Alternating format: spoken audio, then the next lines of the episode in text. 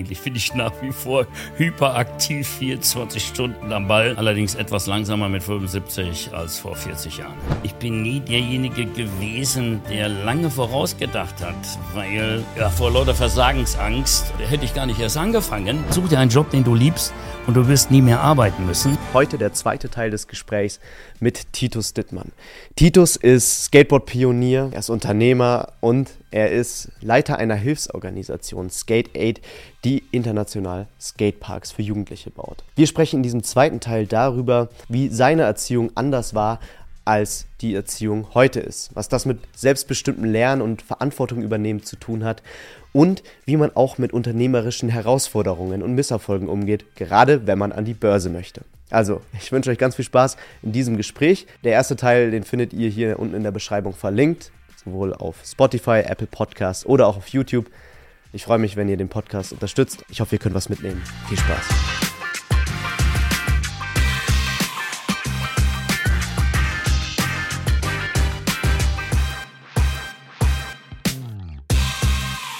Wann hast du das das erste Mal gelernt? Also wann hast du das erste Mal äh, wirklich Verantwortung für dein Handeln übernommen? War das, als du, nachdem du vier Jahre Studienrat warst, gekündigt hast und gesagt hast, ich gründe jetzt, äh, gründ jetzt nee, Titus? Ich habe das Glück gehabt, tatsächlich in einer Zeit, die man heute scheiße findet. Ähm, aber jede Medaille hat zwei Seiten, sag ich mal. Und wenn man nur auf das Materielle und die soziale Leistung denkt, leben wir natürlich in einer Traumzeit. Aber wir sehen ja alle, dass auch diese Traumzeit der sozialen Überversorgung äh, ganz große Probleme hat, gesellschaftliche Probleme, äh, nämlich schon da die Überbehütung bei der jungen Generation, fast 24 Stunden fremdbestimmtes Lernen, immer unter Kontrolle und so weiter und so fort. Und deswegen kann natürlich heutzutage ein junger Mensch, es gibt Ausnahmen, also ich will das hier nicht pauschalisieren, aber in der heutigen Zeit bei, ja, bei diesen medialen Möglichkeiten der totalen Überwachung mit Trecker in den Wald schicken und mit der Betriebsanleitung, wie man auf Bäume klettert. Und äh, zu keinem Kind wird heute gesagt, wie meine Eltern mir früher sagten, jetzt hau endlich ab, nerv nicht rum und komm wieder, wenn dunkel wird. Mhm. Und das mit zwölf, das mit zehn. So, und dann, zack, da stand man da, ab. Da war ich Zwangsunternehmer. Wurde ich in den Wald geschickt, stand ich da alleine. Oh, Scheiße, ist das kackend langweilig. Da habe ich gemerkt, jetzt im Nachhinein, das tut zwar weh und ist irgendwie scheiße in dem Moment, aber das ist eines der wertvollsten Dinge für den Menschen, mhm. Langeweile zu haben. Die zwingt dich, kreativ zu werden, damit du aus der Langeweile rauskommst. Mhm. Wenn dann Eltern herkommen und sagen, ja, mach doch mal das, mach doch mal das, mach doch mal das, dann lernt das Kind nicht aus Selbstverantwortung aus dieser scheiß Langeweile zu kommen. Wenn aber du alleine bist und dir hilft keiner, dann bleibt dir doch nichts anderes übrig, als dein Problem selber zu lösen. Aus der Langeweile kommst du nur mit Kreativität raus. Dann erfindest du selber Spiele, dann fängst du an zu denken, zu philosophieren, setzt dich in die Ecke, kneifst dich, existiere ich überhaupt? Hat heute ein Kind für sowas Muße und Zeit? Nein. Ich habe da noch in der Ecke gesessen und habe gezweifelt, ob ich überhaupt lebe oder ob ich mich mir selber einbilde. Äh, erzähl das heute meinem Kind, die lachen dich aus, weil die lernen ja alles nur. Die, die müssen ja selber gar nicht mehr denken und deswegen lernen die auch keine Verantwortung übernehmen. Das war aber nicht bewusst, deswegen, das muss ich ganz deutlich sagen, das war kein pädagogisches Prinzip der 50er Jahre und deswegen kann ich nicht sagen, oh, die 50er waren so geil.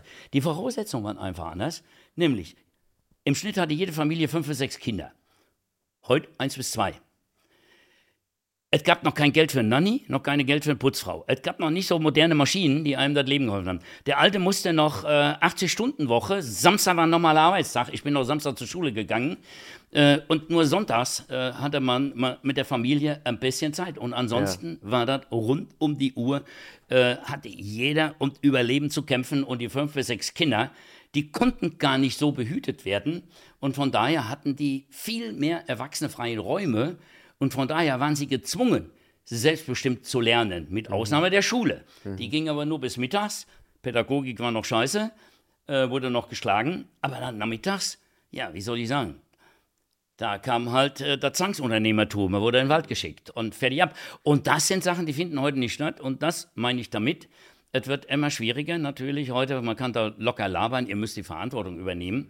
Ähm, aber die Möglichkeiten bestehen nicht. Äh, ich merke das ja selbst bei unseren, äh, wenn wir mit, mit so Kleinkindern und, und, und Kindern überhaupt so Skateboard-Workshops machen und so weiter. Ne? den Eltern irgendwie höflich klarzumachen, dass das für die Kinder vielleicht besser ist, wenn sie einen Kaffee trinken gehen in der Zeit, wo die Skateboard fahren. Ähm, das ist so schwer. Nee, die Eltern müssen daneben stehen und die müssen dann immer reinrufen, komm doch mal, hast du gut gemacht und so ein Scheiß. Ja, da können wir das ganze Skateboardfahren vergessen, dann ist das kein Skateboardfahren mehr, wenn da immer ein Erwachsener daneben steht und das kommentiert und so weiter. Nee, sondern Aber, äh, das Skateboardfahren äh, soll ja noch, äh, ich bemühe mich, dass mhm. das noch so ein erwachsenerfreier Raum für Kinder bleibt, wo sie selbst die Entscheidungen treffen. Und ja. wenn sie keinen Bock haben, ja, dann haben sie keinen Bock. Aber in dem Moment, wo sie Spaß haben, mhm. ja, und sie selbst entscheiden, das will ich jetzt probieren, sieht das schon wieder ganz anders aus. Mhm. Also ich finde, du hast natürlich total den Punkt, äh, wenn du junge Leute anschaust, die sollen äh, die ersten Schritte im Skateboardfahren machen und wenn da die Eltern daneben stehen und das alles beobachten, also es gibt ja diesen Be Begriff Helikoptereltern, ja, das, dann ist das nicht das Richtige. Aber an, an sich, wenn man ja eine Familie hat, die für einen da ist und sich die Zeit nimmt für einen, dann ist es ja grundsätzlich eine gute Sache, oder, oder, oder nicht? Bei uns waren die Familien auch für einen da und man wusste ja. genau, man kann sich darauf verlassen und so weiter und so fort. Ja. Äh, und jetzt sind wir wieder da. Wo, wo ist die Balance? Verstehst du? Klar ist Familie wichtig und sich aufeinander verlassen können. Aber was hat das mit Familie zu tun? Weil Kinder keine Möglichkeit mehr haben, selbstbestimmt selbst das Diskutieren zu erlernen. Die kriegen beigebracht, wie man diskutiert und dann natürlich gleich so, wie die Gesellschaft will, dass man zu diskutieren hat. Kinder haben keinerlei Möglichkeiten. Das geht weiter. Ich kann auch, wenn du sagst hier Start-up, Unternehmertum und ja, so weiter, ja. da siehst du doch die Problematik auch. Warum schicken schon seit meinetwegen 10, 20 Jahren sogar oder seit 10 Jahren äh, äh, große Konzerne ihre Manager in den Urwald zum Überlebenstraining. Jo, weil sie die ganze Scheiße der Selbstverantwortung als Kinder nicht im Wald gelernt haben. Dann zahlen, geben die Zehntausende von Euro aus, dass die mal eine Situation erleben, wo kein anderer da ist, der ihnen die Entscheidungen abnimmt, sondern sie um Überleben verdammte Scheiße für sich selber verantwortlich sein müssen. Äh, und das kann man nicht lernen, je überbehüteter auch die Familie ist. Kann ein Kind so hart sich das anhört. Es ist keine normale Situation. Wie ist der Mensch groß geworden? Es gab keine Schulen. Hm. Die hat der Fritz einge, der, der, der, ja. ja. aber und der Fritz hat die eingeführt, damit ja. die Soldaten alle mit einer gleichen äh, Voraussetzung zum Militär kamen und er dann immer so ein Problem hatte. Und so funktioniert das immer noch. Dreiviertel Stunde muss ein Kind sich für Mathe begeistern, dreiviertel Stunde für, für, für, für Deutsch oder was auch immer, dazwischen fünf Minuten lustig sein. Das ist nicht menschengerecht. Wenn ein Kind plötzlich Interesse hat, dann steigt er da ein, dann will er da auch lang, dann will er tief begründen. Ist überhaupt nicht möglich in dreiviertel Stunde. Aber wenn ich jetzt die sagen wir mal, in den letzten 30 Jahren groß geworden bin und eben das nicht so gelernt habe in der, in der Familie, in der Jugend, Eigenverantwortung, selbstbestimmtes Lernen. Was, was kann ich jetzt, wenn ich 20, 25, 30 Jahre alt bin, was kann ich jetzt machen, um diese Eigenverantwortung äh, zu lernen? Also was kann ich selber jetzt machen? Eine Weltreise oder was, was würdest, was würdest du machen, wenn du jetzt 30 Eine, eine Weltreise ist schon äh, vielleicht ein ganz guter Tipp, äh, weil ja. bei einer Weltreise, vor allen Dingen, wenn man keine Kohle hat und, und einfach mal losfährt, das ist vielleicht sogar ein ganz guter Tipp, dann ist man auf sich alleine gestellt und man weiß nicht, was am nächsten Tag auf einen zukommt und das ist ja eigentlich das Leben und nicht das durchgeplante bis hinten hin. Und das ist auch das Problem im Unternehmertum, nee, dass heutzutage, äh, weißt du, ja okay, wertet Start-up, äh, geht in Unternehmertum, kriegen gleich eine Betriebsanleitung und so weiter. Da wird auch keiner alleine gelassen. Deswegen geht auch so viele Start-ups direkt wieder den Bach runter, weil je mehr sie beigebracht kriegen, desto weniger lernen sie, dass sie selber für sich verantwortlich sind. Und scheißegal, manchmal ist die Entscheidung ja zweitrangig, sondern es ist entscheidender, wie man mit der Entscheidung umgeht und wie man dafür brennt und die durchboxt und was man auch für ein Vorbild ist für andere, die, also welche Führungsqualität man hat. Und auch das kann man eigentlich, mhm. also so Sachen, die ganz wichtig sind, auch im Unternehmertum. Leidenschaft, Leidensfähigkeit, äh, feste Willensbildung, äh, Resilienz, äh, Frustrationstoleranz, ähm, und könnte ich jetzt unglaublich viel aufzählen. Ja. Alles Sachen. Und Kreativität. Der einzige, wo Leute mal drüber nachdenken. Äh, aber alle anderen Begriffe, die ich genannt habe, sind ja eigentlich unmoderne, historische, äh, altbackene Begriffe. Äh, ja, weil keiner mehr die Möglichkeit hat, die kann man nur im selbstbestimmten Lernen sich aneignen. Man muss auch dann die ent falsche Entscheidung getroffen haben und dann alleine mit dieser Scheiße klarkommen.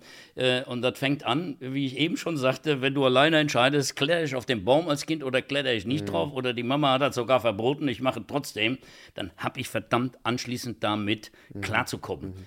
Aber das die Chance geben wir unseren Kindern nicht mehr ja. und erst recht nicht denjenigen, die Unternehmer werden wollen. Und die sind natürlich durch die frühkindliche Erziehung äh, so von unselbstständig, dass sie dann auf dem Schritt ins Unternehmertum natürlich dauernd jemand brauchen und immer gesagt, äh, wie musst du denn jetzt machen, wie musst du jetzt machen, wie treffe ich denn die Entscheidung, wie, was mache ich denn am besten? Ja, du musst den Markt analysieren, du musst das machen, das machen. Ey, das ist alles, wie soll ich sagen, das ist alles irgendwo zweitrangig.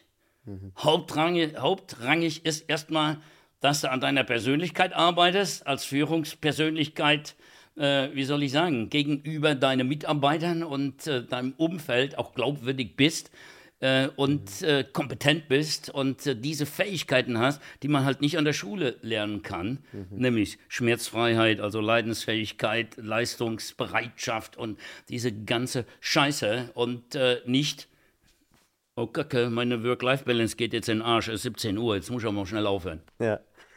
Äh, sagen wir mal, man macht. Sorry, das hört sich hart an. Nein, nein, das ist, das ist in Ordnung. Also, sagen du wir brauchst nur in die ganze Gesellschaft zu gucken, ja. verstehst du? In harten Zeiten, wo Eltern für Kinder nicht so viel Zeit hatten und wie auch immer, ne? da kommen starke Typen raus in, in, in super geilen Zeiten. Da kommen nur schwache Typen raus. Und deswegen ist das ein ganz normales Gesetz der Welle einer Gesellschaft. Sonst wären die Römer immer noch, sonst wären die Ägypter immer noch dabei. Verstehst du? Irgendwann sind die auf so einem Level, ja, und versuchen, es allen bequem zu machen.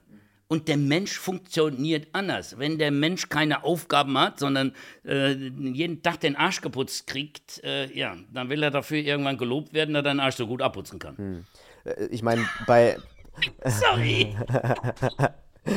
also ich bitte das Ganze nicht so nicht, nicht wortwörtlich, auf, nicht wortwörtlich nehmen, ja. auf die ja. Waage zu legen, muss ich jetzt nochmal dazu sagen. Ja. Ich möchte damit eigentlich wachrütteln. Und ich sage nochmal, jo, wenn ich Mittelmaß oder einen Grauton erreichen will ne, und sehe, boah, alles ist schwarz, ne, dann argumentiere ich natürlich weiß. Wenn ich sehe, oh, alles ist weiß, argumentiere ich schwarz. Hm.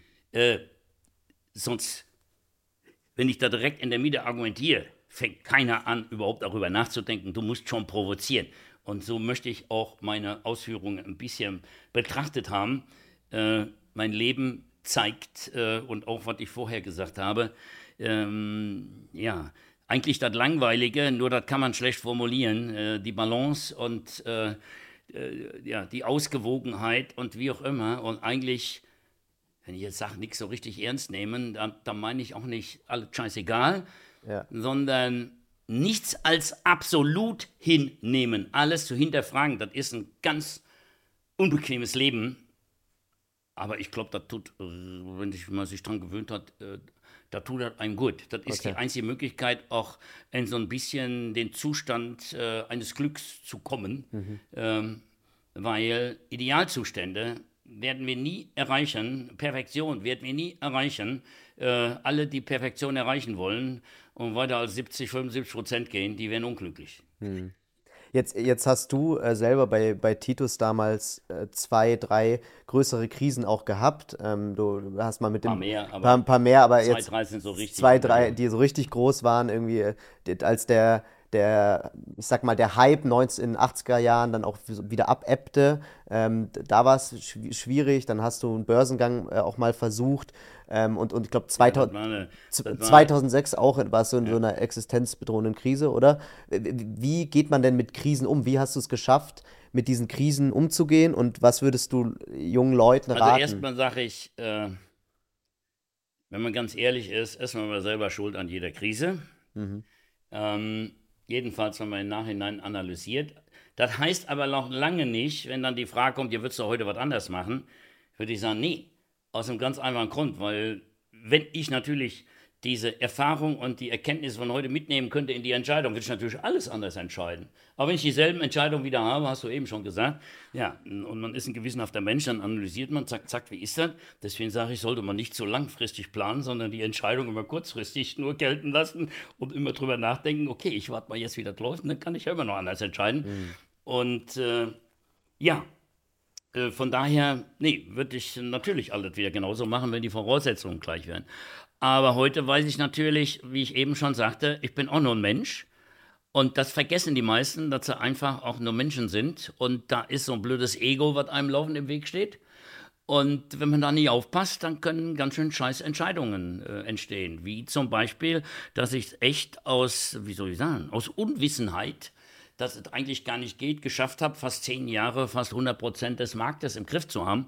Ja Gott, das ist so, wie, wie mit äh, alle sagen, das geht nicht. Nur einer hat es nicht gewusst, der hat es gemacht, so ungefähr. Ne? Da freue ich mich dann, dass ich keine Betriebswirtschaft studiert habe, dass ich keine kaufmännische Ausbildung hatte, weil dann hätte ich gewusst, das geht nicht, hätte ich gar nicht versucht. Ja. Äh, aber so, durch Kreativität, geht es so weit, wenn ich äh, beschreibe, wie und was, ich, hat das alles funktioniert mit Learning by Doing.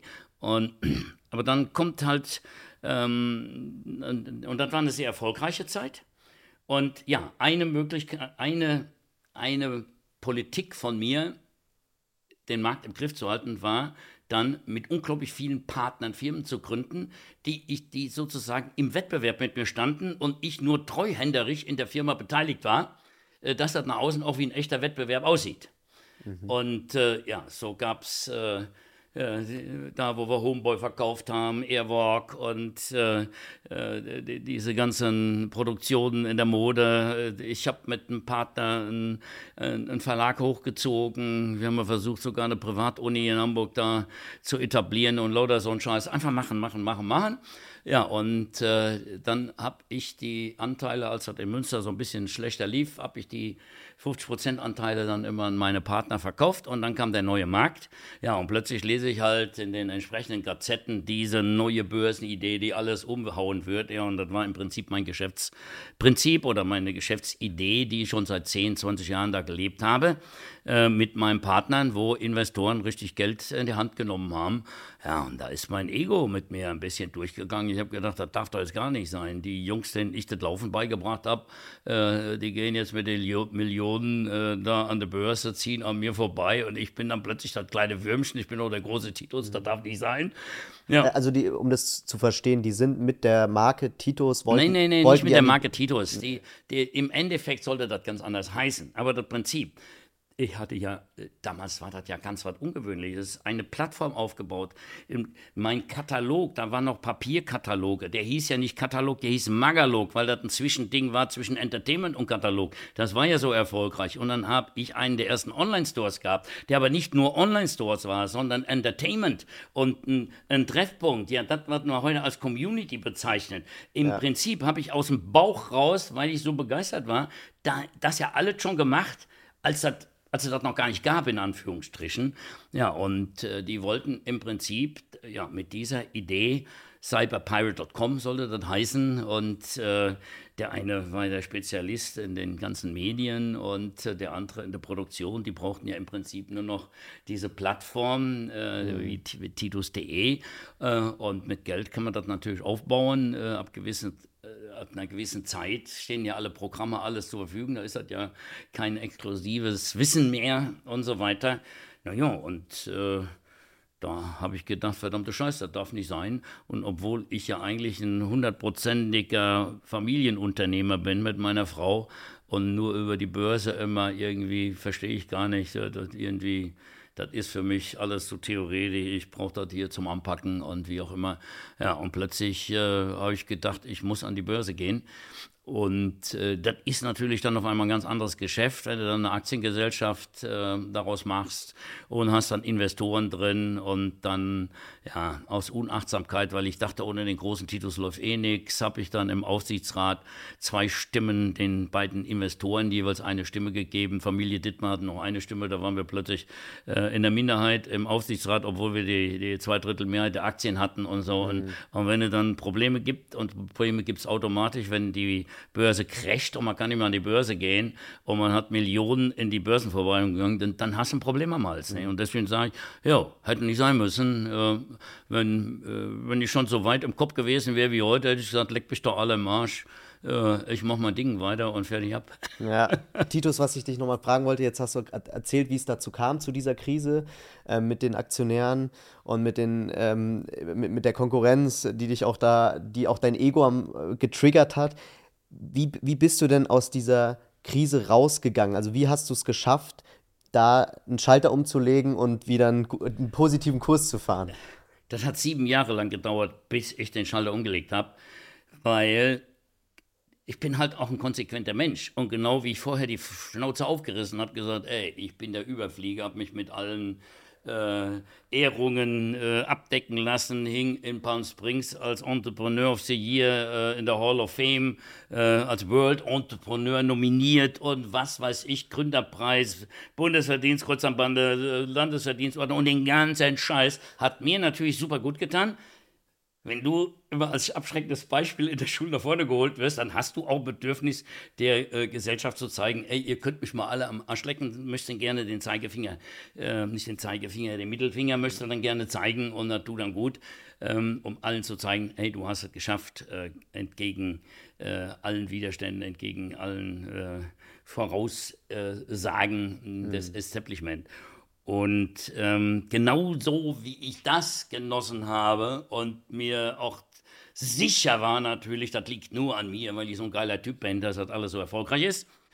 Als dann alles den Bach runterging und wir richtig Probleme hatten, da war ich halt, weil ich Selbstverantwortung gelernt habe von Anfang an, dann ist die vielleicht mal nachteilig, weil ich dann zu sehr an die eigene Nase gepackt habe und gedacht habe, oh scheiße, da bist du jetzt alleine schuld, dass alles so gegen die Wand läuft und dass das runtergeht. Und das geht auf Selbstbewusstsein. Und dann kommen die ganzen schlauen Berater, die einem die Investoren und die Banken reinsetzen. Und die können ja alle so geil labern. Und die wissen alle, was los ist. Und die wissen alle, wie man so ein Unternehmen und so einen Konzern rettet. Verstehst du? Und erzählen mir, was ich für ein Vollidiot bin, dass ich das alles gegen die Wand fahre. Und ja, das habe ich zu lange geglaubt. Einfach, verstehst du? Mm, mm. Weil mir solche Erfahrungen auch fehlten. Ich war, solange ich den Erfolg hatte und kleine Krisen, selbstbewusst ohne Ende, selbstbewusst ohne Ende und krieg das alles im Griff.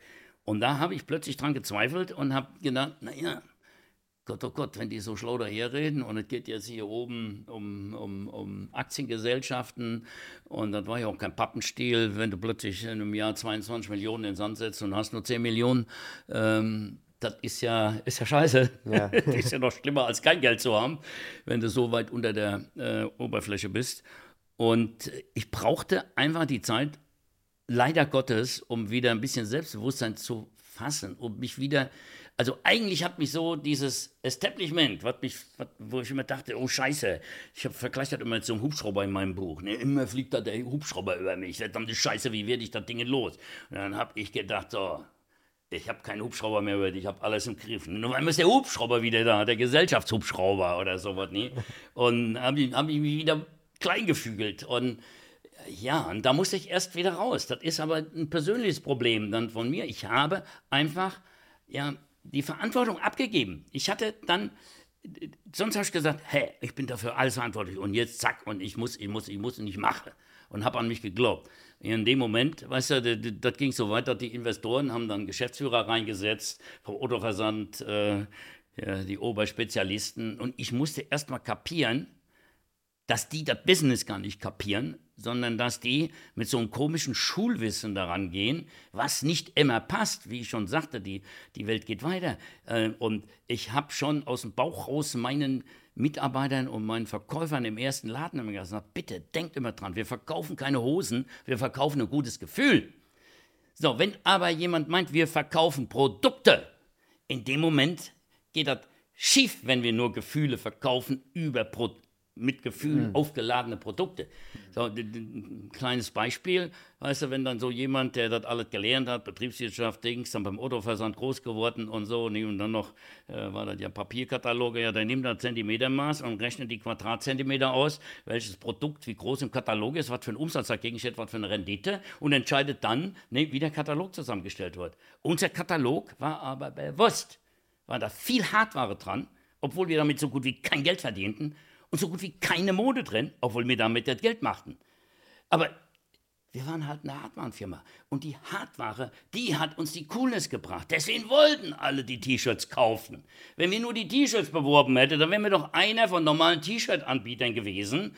Und, und sowas muss man ja verinnerlichen. Ich habe da nicht bewusst, das war nicht vorher bewusst. Hinterher ist mir das aufgefallen, ah, äh, dass wir automatisch aus dem Bauch raus, habe ich das alles richtig gemacht. Die Emotion ja, groß bringen, ja, ja. Entertainment, Skateboarder, ja, äh, dort Stories machen und so weiter und nicht messen, okay, von dem T-Shirts haben wir jetzt viel verkauft, jetzt macht nächstes Mal zwei T-Shirts und machen noch größer.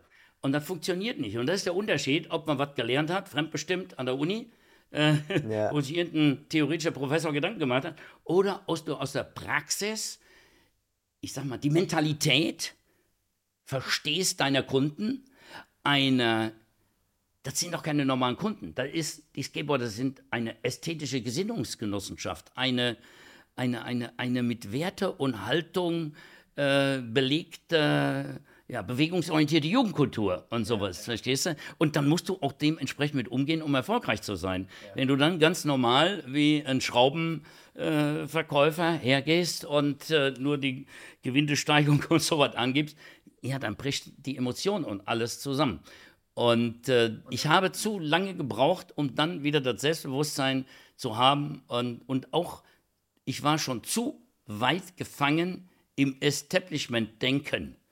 Das heißt, bei mir gingen plötzlich Gedanken, ach du Scheiße, wenn du jetzt Insolvenz gehst, kannst du nicht mehr aus dem Haus gehen, was denken denn die Leute und so. Wenn du schon anfängst, so zu überlegen, was denken die Leute, nee, dann kannst du gleich den Laden dicht machen, weil dann bist du nicht mehr handlungsfähig, weil dann entscheidest du ja nach anderen und nicht nach dir. Hm. Und, und so. Ich musste mich da erstmal von befreien. Hm. Also, ich könnte im Negativen sagen, mir musste erstmal alles scheißegal sein, ob das gegen die Wand läuft oder nicht, da konnte ich wieder handeln.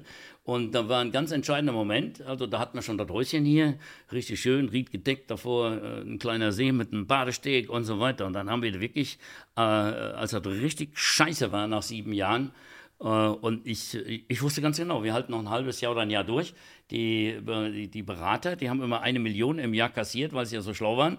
Äh, und äh, haben dann langsam das Minus immer reduziert. Ne? Im letzten Jahr, nach sieben Jahren, waren sie noch bei 600.000 Minus pro Jahr und kosteten aber eine Million. Ne? Und ich bin dann ein ganz einfacher Rechner, da brauche ich keinen, muss ich nichts studieren und so weiter. Ne? Und dann äh, kam wirklich der, irgendwann der Zweifel, ähm, die haben nur auf Liquidität geachtet, neue Sachen billig verkauft, damit sie ihr Geld kriegen. Als ich das alles gemerkt hatte, dass da kein Inhalt und nichts mehr da ist und dass sie nur versuchen, die, das alles auszublündern, um Kohle zu machen. Und da habe ich gedacht, so, jetzt ist es scheißegal, dem muss man ein Ende bereiten und habe mit meiner Frau auf der Terrasse gesessen und da hat ein Wort das andere gegeben, weil am nächsten Tag diese äh, Besprechung mit den Beratern war, also fürs nächste Jahr. Ja, und dann, ich weiß nicht, wie angefangen haben, brauchen wir ein gedecktes Haus, um glücklich zu sein äh, brauche ich einen Badesteg und sehe, brauche ich die ganzen Autos, die scheiß Autos. Ne, die Ente behalten wir noch. und dann, wann waren wir denn am glücklichsten? Wann war das Leben am geilsten? Als wir Studenten waren, hatten keine Kohle, vier Monate mit der Ente in der Sahara und haben verhandelt, ob das Omelett 10 Pfennig oder 5 Pfennig kostet und ob zwei oder drei Eier drin sind und so weiter. Verstehst du? Da waren wir plötzlich selbstbestimmt. Also uns ist wieder aufgefallen, es ist scheißegal, dieses ganze Materielle, die ganze Kacke, die macht einen Menschen und nicht glücklich und macht mich nicht aus, sondern nee, die Selbstbestimmung, selber zu entscheiden, verstehst du? Und, und scheißegal, was dabei rauskommt und dann die Konsequenzen zu tragen. Ja, und da haben wir gedacht, ne, machen wir nicht weiter mit. Entweder äh, wir kriegen das, wir kriegen wieder komplett, äh, jo, sozusagen die Macht. Ja, ja. Aber die, da muss man ja auch stark für sein. Ja. Oder das Ding läuft gegen die Wand, scheißegal, ist ein ganz hohes Risiko. Und dann bereit sein, wenn es gegen die Wand läuft, ne, die Ente zu nehmen, ab in die Sahara zu fahren, neues Leben zu beginnen in der Sahara und sagen, ja Gott, dann mach ich eine Entenwerkstatt auf oder sonst was, irgendwas machen wir immer. Bin Unternehmer und äh, scheißegal, Hauptsache selbstbestimmt irgendwo Unternehmertum. Und ich wäre mit Sicherheit mit meiner Frau äh, in, und unserem Sohn äh, wäre ich mit Sicherheit der Sahara auch glücklich geworden. Mhm. Hat mir geiles. Äh, also wir haben uns das schon so schön vorgestellt, wie der ganz klein, selbstbestimmt irgendein irgendwie äh, ein geiles Unternehmen zu machen, ja. weil Unternehmertum macht halt so viel Spaß. Das ist ja das geilste Hobby der Welt äh, wenn man sich selbst verwirklichen kann und lässt sich ja. nicht so einfangen.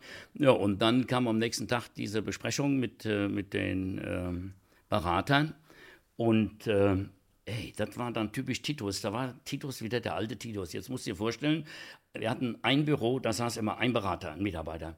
Und dann kam der Chef und hat er mit uns die Besprechung gemacht. In dem Büro, wo sein Mitarbeiter saß. Und Rita und ich, wir saßen da, ja, wieder wie so zwei kleine Würmchen, die gesagt kriegen, was wir alles scheiße machen und wie man das richtig macht.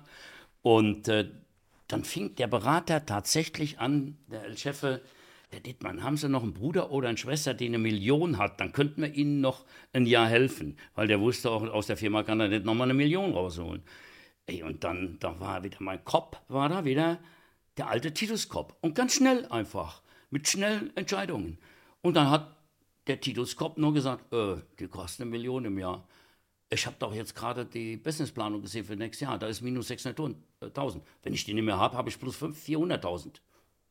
Und dann habe ich mit dieser Erkenntnis, mit dieser einzigen Erkenntnis, wenn ich die Berater nicht mehr am Hals habe, weil ich das Selbstbewusstsein wieder hatte, habe ich plus 400.000 und nicht minus 600.000, habe ich gesagt, wenn Sie das so gut können, ich könnte die Firma haben, für einen Euro, geschenkt, wie auch immer. Und Gott sei Dank habe ich nicht gesagt, wir gehen in die Sahara Omelettes essen. Ich habe einfach spontan gesagt, wir beide gehen nach Brasilien Rinder züchten. Das kam so, ne? das war auch sehr glaubwürdig. Da war der Ruhe. da hat er sein, mit zwei Fingerchen sein Aluköfferchen zugemacht, ist ja. aufgestanden und hat zu seinem Mitarbeiter gesagt, Herr Luther, damit handelt es sich um eine Abwicklung, nicht um eine Sanierung. Da sind wir nicht zuständig. Und da waren die weg vom Hof. und dann habe ich gedacht, boah, wie geil und so. Und dann habe ich gedacht, oh scheiße, jetzt haben wir noch einen Banktermin. Und da war ich mir eigentlich sicher, dass die Bank den Stecker zieht äh, und wir dann pleite sind. Du, ich bin genauso locker, weil das so geil gelaufen ist zur Bank. Das erste Mal durfte, war der Bankdirektor pünktlich. Der hat uns sieben Jahre lang, ich musste, wir durften uns nicht sitzen, wir mussten immer hinterm Stuhl stehen bleiben, bis er kam. Dann kam der absichtlich eine Viertelstunde zu spät und hat uns dann immer klar gemacht, was wir für Arschgeigen sind, dass wir die, die Bankkohle verheizen. Ja, da war der pünktlich und hatte, ja, im wahrsten Sinne des Wortes, Angstschweiß auf der Stirn. Ich bin so groß geworden, ich habe gedacht, ey, wie ich immer gedacht habe, das ist kein Unterschied. Wenn du vor einem Hund laufen gehst, dann beißt er dich in die Wade. Wenn du streng in die Augen guckst und zeigst deine Entschlossenheit und deine mentale Stärke, knickt er zusammen oder ab. Bankdirektor ist auch nichts anderes. Mensch ist auch nur ein ganz normales Lebewesen. Und genau so hat es dann funktioniert. Dann setzt er sich dahin, total verzweifelt, weil jetzt war ja die Kohle in seinen Augen weg und fragt mich, ja, Dietmar, was machen wir denn jetzt? Ja, und dann war ich leider nicht so erfahren und habe einen scheiß Deal vorgeschlagen, ja. weil ich wusste, dass man ja in so Sachen einen Verzicht äh, erhandeln kann.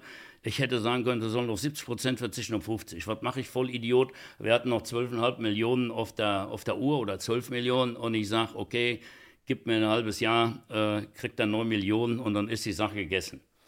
Ja, und dann ist er sofort drauf eingegangen, weil so einen geilen Deal hat er wahrscheinlich noch nie angeboten bekommen. Und da die sowieso unsere ganzen Sicherheiten ja. und alles, ne, das Haus, Lebensversicherung, alles hatten die schon kassiert, hm. aber ich wusste, haben die zu tief bewertet.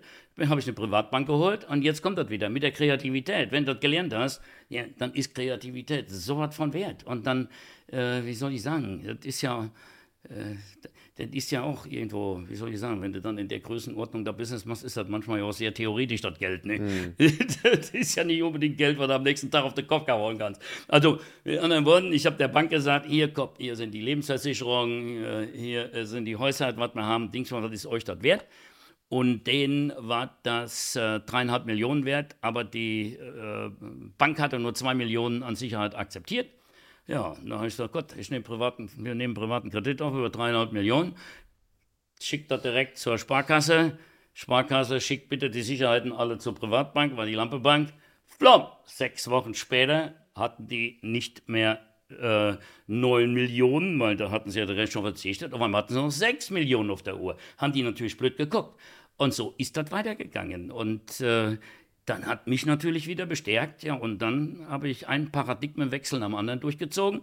Dann habe ich gedacht, nee, bei uns müssen die Kunden wieder im Vordergrund stehen, nee, und nicht hier mit dem Zentimetermaß hm. äh, und so weiter. Und ich habe Entscheidungen getroffen, da würdest du normal Manager aus dem Haus verjagen, weil ich bin dann realistisch. Ich sage, so, ich muss jetzt überleben ich will in diesem Jahr Plus machen und kein Minus machen. Was, was waren das so, zum, Beispiel für Da bin ich zum Beispiel, ich hatte keine Ahnung von diesem ganzen modernen, inzwischen blicke ich ein bisschen durch, aber dieses ganze Internetwerbung, SEO, äh, Marketing und bla bla bla und Dingsbums, da hat man ganz teure Leute eingestellt. Ja. Und da habe ich einfach nur geguckt, okay, Zahlen kann ich lesen, wie viel Geld wird für was ausgegeben an sich?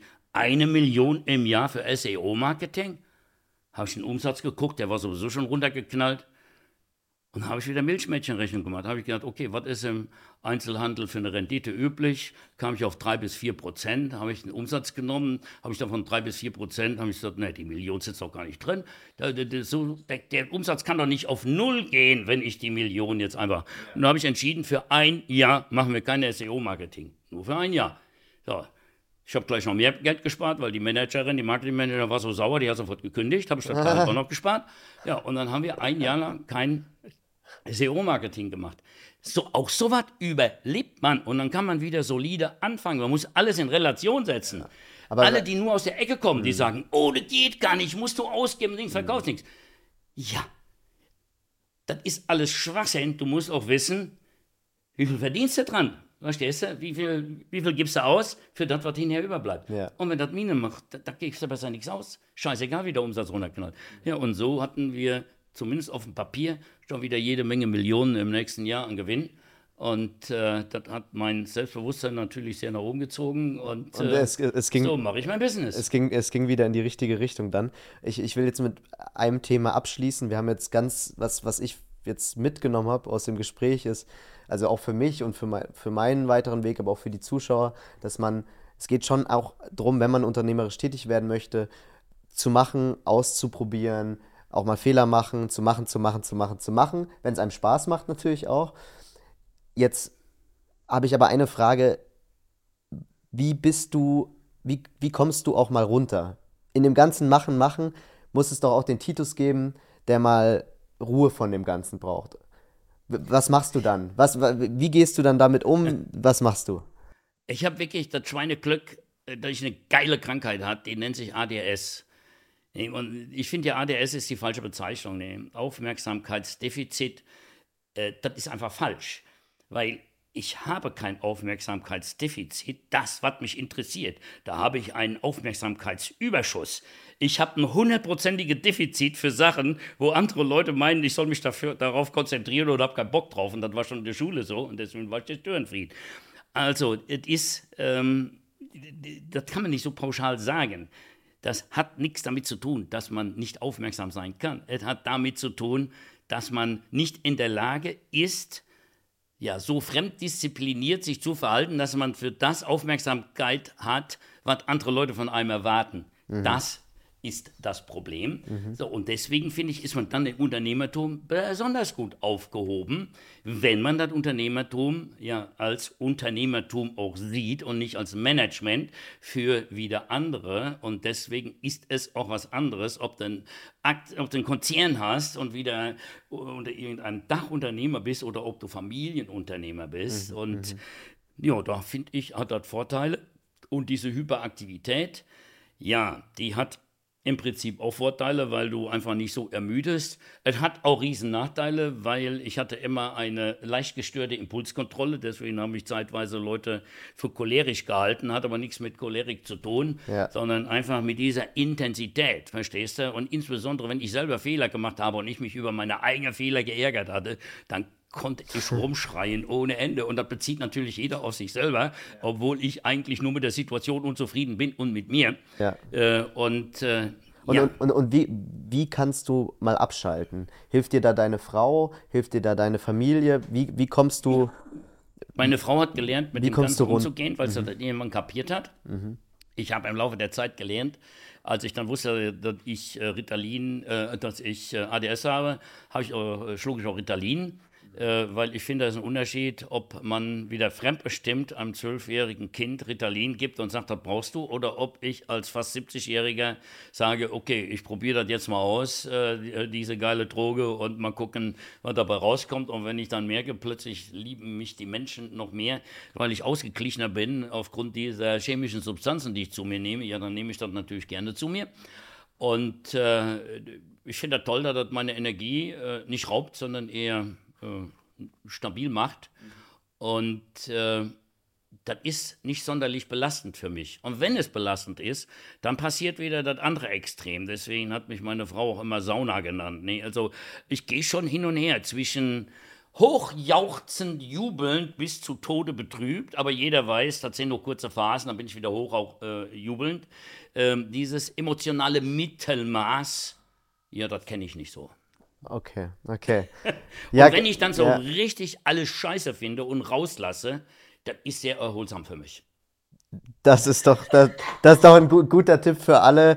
Rauslassen, äh, wenn man, wenn man ähm, möchte und es ja, danach fühlt. alles, was du drin bist, ja. das staut sich auf. Ja. Dann kann ich nachts nicht schlafen und so. Okay. Das passiert oft genug. So, ja. früher habe ich gedacht, so, jetzt musst du Schäfchen zählen, jetzt musst du das machen und so. Heute, wenn ich heute Sorgen habe und kann nicht schlafen, sage ich, ist doch scheißegal. Da stehe ich auf, gern schreib dich, arbeite ein bisschen, fall mal die Augen zu, dann gehe ich wieder im Bett. Ja, ja. Man muss jetzt, ja. verstehst du? Du musst, du musst auch dem Flow folgen, äh, den dir dein Körper, dein Kopf und deine Besonderheiten vorgeben. Ja. Und deswegen ist das für mich auch so schwer und ich finde, es ist grundsätzlich schwer, den Menschen Tipps zu geben, wie sie zu leben haben, weil wir sind alle Individuen, eine andere chemische Zusammensetzung im Kopf, sind alle anders drauf, weil dem einen gut tut, da dreht der andere hohl. Und äh, deswegen kann ich immer wieder nur sagen, man muss einfach mit dieser Unvollkommenheit, die man bei sich entdeckt hat, leben und dann irgendwie versuchen, trotzdem in einen Flow zu kommen. Wunderbare letzte Worte. Wir kommen in den Flow und äh, wir nehmen jetzt hoffentlich noch ein Skateboard und fahren jetzt hier weg äh, von der Anlage. Titus, es war mir eine Ehre. Es hat mich sehr gefreut, äh, mit dir zu sprechen. Danke für deine Zeit. Und das war's mit dieser Folge. Wir sehen uns nächsten Samstag und bis dahin sage ich ciao und äh, ciao, Titus. Danke dir.